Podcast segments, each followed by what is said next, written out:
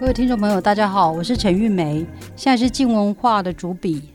在这之前，我曾经在苹果日报主持了《人间一语》专栏十年。在这个专栏之前，我曾经在《思改》杂志工作过，然后访问了非常非常多的小人物。我也在《一周刊》工作过，那时候《一周刊》刚创刊，哦，我在那里会写了很多大人物，也写了非常多的小人物。其实我研究所毕业刚出来当记者的时候，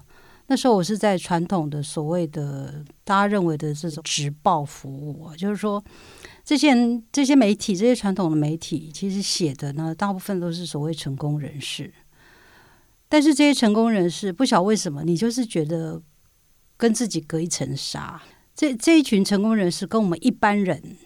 其实有非常、非常、非常呃遥远的距离。然后后来来到一周刊，二零零一年来台湾的时候，他其实就强调他要传达新闻的真实性。他们有非常多社会写实的人物，这个社会写实人物，比方说他们会去探讨在菜市场卖菜的这些人物。我印象非常深刻的是，那时候他报道了一个小人物呢，是在菜市场里面弹琴，一边一边卖菜一边弹琴，到底是为什么？还有一个一个乞丐的阿妈，他在谈说为什么他会流落在街头开始行乞。然后这里面其实他就开始谈一些社会的现象，就是说这个阿妈到底为什么会沦落到街头？然后他在街头刚他跟人家行乞的时候，他就不断的叮咛着大家，就是说要结婚，要结婚。当然，那这个已经是二十年前的事情了。后来我就觉得说，这样子的采访，这样子的小人物其实是非常有意思。就是说，他都在我们身边。我我就记得说，我那时候出社会的时候，就觉得。我们常常走在台北街头，我们经常会看到一个一种人，叫那时候我们就把它叫做是游民。可是我们那时候传统上媒体对这些游民，我们是根本连看都不会看。他们基本上在街头这样子晃荡，完全没有声音。那我那时候是因为我采访了一个艺人，叫做张琪。那个张琪他很特别，有个经验是，他常常会去辅导游民，辅导这些街友。我记得他那时候跟我讲一件事，就是他谈说为什么很多的游民，我们看到很多游民就是在街头，反正就是到处乱躺，非常的脏乱，在喝酒。然后他就讨论一个问题，就是说为什么这些街友那么喜欢喝酒？然后他才提到，就是说因为这些街友他们住在街头，完全几乎没有什么遮风避雨的地方，非常的冷，所以他们喝酒呢，实际上是让自己自己保暖，让自己的身体可以热起来。可是这样当然导致的结果是很多很多街友他其实就是这样子，也许就就喝酒喝到喝到死。那那我那时候其实非常的，就是我非常好奇是说，为什么一个街友他可能是别人的爸爸、别人的别人的叔叔，或者是说，或者是说在你身边的邻居，到底为什么是什么样的处境让他会走到今天这一步？我后来看到一本书，就是在那些年有一本翻译书，叫做《当天使穿着黑衣出现》。这本书里面，作者写的就是他的父亲如何因为一个精神疾病而沦为街友的故事。就是他记忆中的父亲从小就是非常非常的成全了他的梦想、他的计划。从小他跟着他的妈妈到处带他去旅行，然后呢去国家公园玩。这是他父亲给他非常甜美的一面。可是后来呢，他的父亲就变得非常奇怪，是妄想越来越严重，然后有一些情绪性的毛病。然后他爸爸原本是一个大学教授，就是那个时候其实他爸爸已经在生病了。可是他他他妈妈完全不解为什么他爸爸会有一些奇奇怪怪的行径，他也不解为什么他爸爸会有一些奇怪的行径。后来他爸爸因为这样子在学校人际关系出了问题，也也丢掉工作了。然后他妈妈也跟他离婚了。他的父母离婚之后，他爸爸呢，其实只能够就写信，常常写信给儿子，然后表达对儿子的爱。可是，可是另外一面呢，他在信里面又常常出现一些非常非常情绪性妄想的一些东西。然后他那个儿子，那他那时候已经在青春期，在大学里面，他只是觉得父亲非常的烦，他并不知道父亲那个时候因为精神疾病状况已经非常非常的糟，已经深陷泥淖，他并不知道，他只觉得父亲很烦，尤其是后来父亲又跟他借钱，其实他父亲跟他借钱是因为他生活已经非常的困难，然后他他父亲还是希望能够回到学校去。只是这一切他都不知道。他只觉得父亲那么久没有来跟他，没有回回家了，竟然还跟他借钱，所以呢，他就从此断了跟他父亲的联系，一直到他二十五岁那一年，警察告诉他说他父亲过世了，然后他才发现说，原来他父亲因为精神疾病沦为街友，然后之后呢，其实一直他父亲还一直希望能够再回学校去教书，他那时候。这个作者他就突然觉得说，他怀抱着他对他父亲的一种愧疚感，他就开始想要去知道父亲到底发生了什么事。就他就回去再回去街头，回去学校去采访，他才发现说，父亲因为精神分裂症而逐渐变沦为街友的这个疯狂的过程。他在这本书里面就记载了这样的一个他自己父亲的故事。那这个故事我看了，我是很震撼，是说里面其实就是细细的记载一个父亲对儿子的爱，其实也细细的后来其实也细细的记载着儿子对父亲的愧疚、抱歉跟对父亲的重新的理解。我看了其实很震撼，就是说，就像我前面讲的，就是这些街友可能之前都是人家的父亲、人家的母亲，可是到底怎么沦为街友？在这本书里面，我们就看到一个真真正正非常。非常嗯写实的故事是，就一个儿子出来写他父亲沦落为街友的故事。那我那时候就好奇是说，台湾一定也非常多像这样子的故事，因为一个精神病的打击，他沦为街友。其实我们在街上其实常常真的会看到这样子的人，那我们只是会觉得他就是神经病。我相信大家在生活经验里面，在路上其实常常都会常常都会有这样子的经验。那这本书里面记载一个这样的经验。那在台湾，那些我们认为有精神疾病的，在街头上我们看到那些人，他们可能又是一个怎样的故事呢？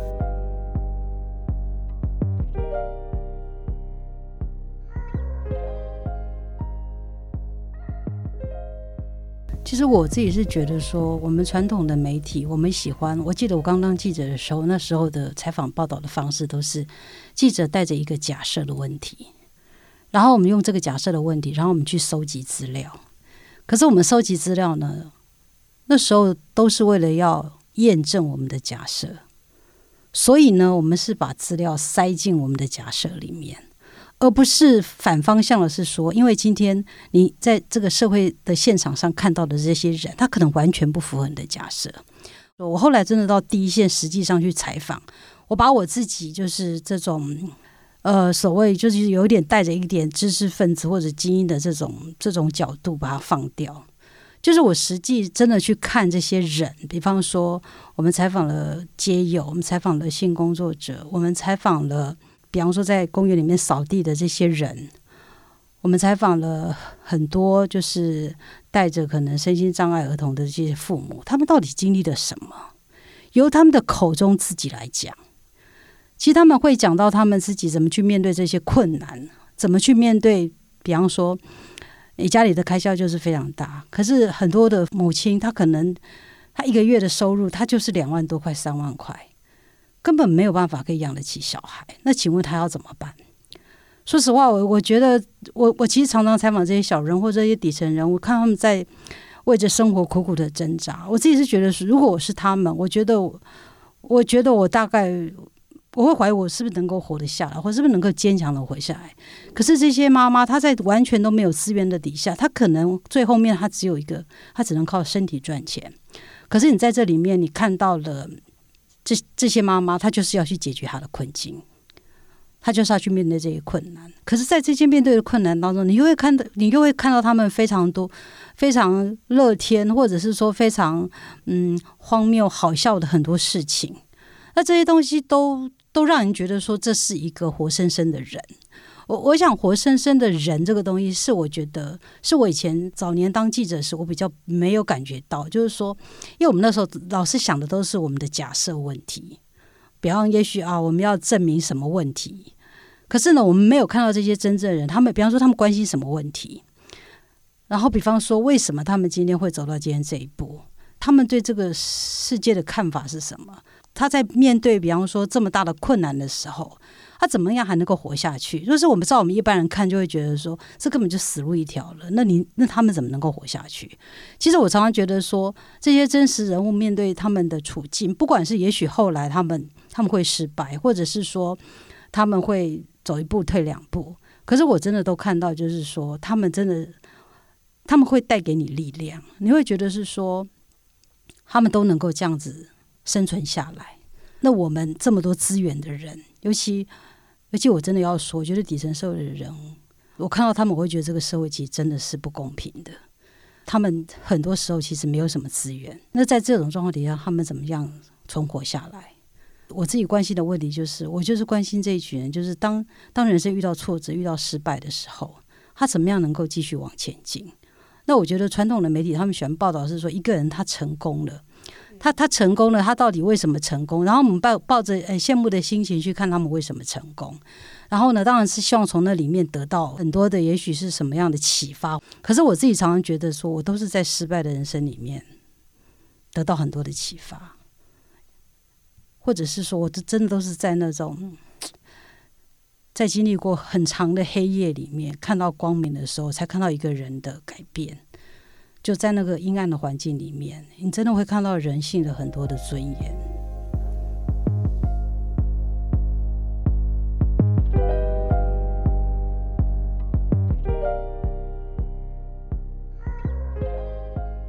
我采访小人物十几年来，我觉得我最常被问到的一个问题是，很多人都问我说，这些人到底是怎么找到的？我我现在讲一个故事，这个故事是我是怎么找到他的呢？是那时候，呃，就是当代漂泊，他是一个专门帮助街友的一个组织。那他们觉得说，其实街友其实里面其实卧虎藏龙，然后他们就想帮他们募了一些二手相机，请他们去拍照。就是说，请他们拍他们对这个社会的看法这样子，然后他们就办了一个摄影展。然后那天我就有去，因为我我其实是想说，像我们采访有时候就是会直接到现场去找人，比方说，像我曾经到万华的西昌街那些，想要去采访那些留音，就是我也曾经在那边守过，或者是说我来看到这个摄影展，我就是希望说看会不会有一些街友来。就那天我坐在那里的时候，的确是有个街友在那边，反正就在那边招呼人这样子。那可是这个街友我已经跟他谈过，他的故事我其实已经嗯比较熟悉了。然后我就突然看到一个穿着西装笔挺的，戴着一个帽子，然后背着一个公事包的一位先生，看起来大概五十岁上下。然后我看到他，我那时候心里的想法是说：哇哦，竟然有中小企业的老板。会对这个街友摄影展有兴趣，我那时候心里就想说：哇，这真的是一件非常不容易的事情。那我就去前去问他说：哎，你怎么会来看这个街友的摄影展？这样，他才跟我讲说他也是街友。说实话，那时候我真的非常非常的惊讶，因为我没有看过一个穿着像小老板的一个街友。通常街友因为他们在外面生活，所以。他们可能就是外面的生活环境，其实，比方说你想想看，在外面到处睡，也不一定有被盖，然后餐风露宿，所以呢，其实从他们的面容多多少少都会看到他们那种沧桑的样子。可是这位先生呢，其实看起来身材就是像一般的欧吉桑，然后福态福态的。然后就是看起来又非常有礼貌。后来我才知道，他在说他他是街友。那为什么会变成街友？他就说，其实他原本是开一家小小的纺织厂，后来呢，因为台湾很多的那个纺织厂都外移到中国去了，因为这样子，他后来就负债累累。可是这位先生他其实是一个苗栗人，他负债他又不想要让家族知道，所以呢，他自己结束了工厂之后，他就开始。到处打工，然后想要慢慢去还钱，这样你其实想，这当然是非常非常困难的一件事情。所以呢，他就变成是，他就到处打工。可是后来他就觉得非常非常的失意，这样。他有一天真的就睡在街头，他就知道说，原来他已经开始变街友。那时候他就开始每天睡在台北火车站，非常非常的消沉，非常的意志消沉。他就觉得说。一个开公司的人竟然变成这个样子，然后赚钱根本就赚不到什么钱，这样，然后他也没有办法可以负担他的房租。坠落的过程，就像我我之前讲的，这个是一个缓慢的坠落过程。就他就是有一天，就是发现自己突然就好像突然就变成街友了。通常这真的是一个人觉得街友变成街友，真的都是有一个缓慢的过程。后来他睡在台北火车站，然后呢，有一天就有一个打扫的欧巴桑看到他，就跟他讲说：“你不要睡在这里，你赶快出去工作。”他说：“我看你不是这个料，不管怎么样，你都要出去工作。”然后他就突然就是突然有一种觉悟的感觉，他就觉得是说，就是因为这个欧巴桑其实他在那个台北火车站打扫，他他看过太多的街友了。就是仿佛好像变成街友之后，你为什么再也难以翻身？然后呢，他这个阿巴桑跟他讲了这句话之后，他就突然有一点警警觉，觉得说：对啊，难怪他，难道他要永远的失忆的躺在这里吗？所以他后来呢，就开始不管什么样的工作，他就他都去做，即使五百块他也去做。他说他后来会劝年轻人，就是说不管怎么样，什么样的工作都尽量去做，因为你有工作，你就会你比别人比较不会看不起你，然后你自己有一点点钱。所以他后来他就觉得说，他要开始振作起来。他振作的方式非常有趣，比方说他睡在台北街头，他自己觉得说，其实他觉得街友为什么会身体越来越差，就是因为睡觉的时候，其实像他们那个东西都没有办法摆，所以就变成是说每天睡。比方说这个冬天他睡这些这这些床，然后那个他睡一睡他就开始丢掉了。到隔年的夏天呢，哦，隔年的冬天他又没有东西可以睡了，他们可能连保暖的东西都没有。所以呢，他就想到一个办法，就是他就在台北火车站接自己去租一个行李箱，一天也许一百块这样子，他就把他所有的东西都放在里头。然后呢，每天早上呢，他后来就找到一个清洁工的工作，他就每天早上他就去梳洗，然后穿穿着就是穿西装打领带，然后去上班。他就是要让自己每天在固定的这样这样的时间，就是不要让自己不要让自己沉沦。然后他假日呢，他就一定到图书馆去。他就觉得说，你到图书馆随便去看报纸也好，就是不要让自己在晃荡，因为你一晃荡，你可能就会想要找很多很多，你想要喝酒或想要什么的。然后呢，他也不喝酒，他喝他就说他喝老人茶，他就在台北火车站有的时候呢，就铺在那里，就找几个诶比较谈得来的人喝老人茶。其实他在这里要讲的就是说，他觉得一个人呢，其实呢，就是有一个工作做这件事情是非常重要的。他在那个街头上看到这些街友，太多人其实真的都是，其实原本都真的都是卧虎藏龙，是很有能力的。可是可能就是一个因为一个失业的打击，找不到他心目中的工作，或者是说找不到理想，自此他就从此一直沉沦。那这位先生后来其实他当然就是他，他慢慢他就做清洁工，然后呢，他就当小组长。虽然呢，他的薪水也许不高，可是他就觉得说，哎，至少因为他住台北，他把房租省下来，然后他有钱就慢慢还，慢慢还，慢慢还。那当然，他后来他他一直都没有办法结婚。可是我后来是听说说，他慢慢都把债务还完了，然后可以去租房子了。我觉得这个人就是让我真的是让我觉得说，哇，就是要怎么说呢？就是你你完全没有办法想象一个。这样的人就在你的身边，所以很很很多人会说，就是你到底你要怎么找个案？其实我采访的经验里面，常常都是在你身边，很多人其实都有故事。今天就是你有没有看到他这个？他这个故事，可是你真的有时候细问之之下，你会觉得这个人讲出来的故事跟他的外表其实真的是难以想象的故事会发生在他身上的。那我觉得这个就是当记者很有趣的地方，这就是一些新的发现。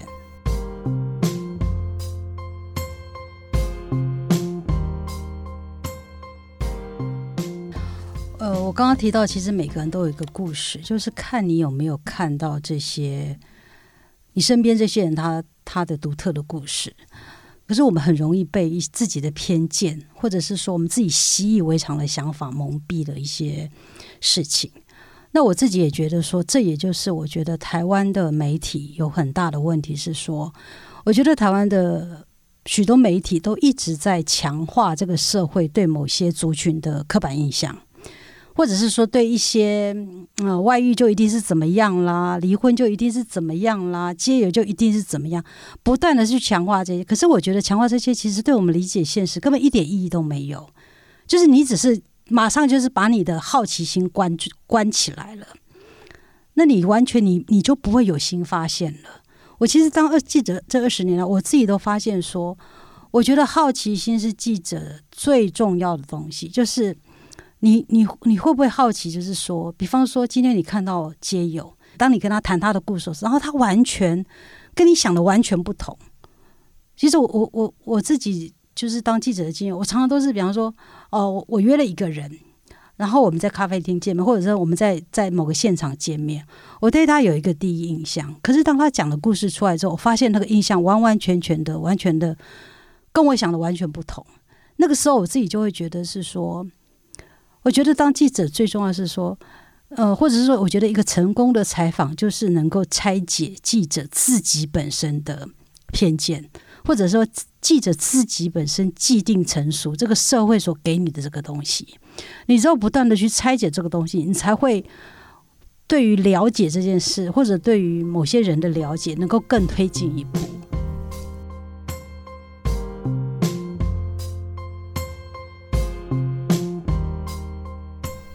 实我自己后来是觉得。就是我觉得香港一传媒来到台湾，其实应该是对台湾有非常深刻的影响。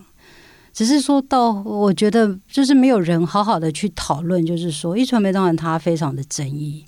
可是我一直觉得就是说它的追求传真这件事，追求呃新闻的写实这一部分，我觉得是非常非常对台湾，我觉得是是影响非常大的。因为我觉得我们传统的媒体就是我们喜欢很多新闻，我们喜欢包装。可是，一传媒他来台湾的时候，他其实就很清楚，就是觉得他就是要追求传真。这个传真是什么？这个传真其实不是说大家想的所谓新三色。其实对我来说，我觉得我关心的并不是新三色，我关心的是说，那个在活生生在在那个现实里面苦苦挣扎的那些人，他们到底经历的什么样的事，是什么样的现实？那这个现实呢，可以带给我们怎么样的理解这个台湾社会？我自己觉得说，嗯，我自己觉得我的成长经历里面，我们的课本里面从来不会跟我们讲这种底层这种很黑暗的东西。明明底层社会就是占台湾很大的一部分，可是有人好好的去谈过，就是这些底层社会人，他他们到底经历了什么事？难道我们就是这样看？反正呢，你就是你就是不努力，都认为是说你会走到今天这地步，其实就是因为不努力的结果。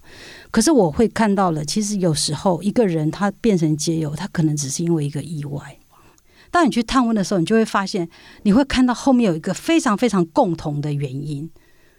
比方说，可能就是他就是一个卡债主。或者是说，你就会看到它是一个产业，在台湾，呃，前十年那个产业整个大量的外移到中国去，然后呢，就是那些失业的白领或者是蓝领，对，所以，我我为什么会觉得个案非常重要？个案在个案的很多的这些细节里面，你都会看到这个社会结构出了什么样的问题，然后再加上，我觉得个案其实。它里面非常非常多的细节，都充满着故事，充满着感情。像我自己是觉得说，为什么讲故事这件事情，为什么大家喜欢听故事？那为什么记者呢？像我们从以前一开始当记者，主管就常跟我讲，或新闻前面最后跟我们讲，就是说你要好好的说，把你的故事说好。为什么要把故事说好？为什么我们现在像我们这个年代，很多人觉得说啊，也也不信宗教，觉得宗教很伪善，然后我们也不相信各各式各样的意识形态，就是那你还有什么可以依靠？那为什么？比方说，记者为什么要写这些故事？到底我们为什么要写这个？就只是好看吗？或者就只是因为得得到感动吗？其实我觉得不是。我我觉得是，当然除了感动之外，我觉得有很深的一种原因是说，我们都希望在这些人的故事里面，仿佛找到一个地图跟坐标。比方我们在会在这这个这个人的身上，我们看到，我们是可不可以在他身上看到一些我们自己的影子？比方说，同样的困境，我们可能也曾经经历过，他是怎么处理的？那我又是怎么处理的？就是我觉得这就像是那个神话一样，我们在神话里面，我们就会看到一些人性很共通的，或者是说这个世界发生的故事有它的那个共同的东西。那这个东西呢，会让我们觉得说，哎，我们好像可以在这里可以得到一些指引。其实我我我是这样在看待我的工作的，就是说我去采访这些小人物前辈，会批评我们好像都在新三色的东西。我自己是觉得是说，我我不觉得我是在偷窥他们。我我希望就是这些人不管在黑暗在阴沉，我觉得当阳光照进去了之后，我觉得它会给人带来力量。然后你或者是说你会在这些人身上看到这些人的勇气，那这个东西我觉得是非常非常的珍贵的。所以他，所以我觉得说故事这件事情是非常非常严肃的，就它的意义、它的价值是非常严肃。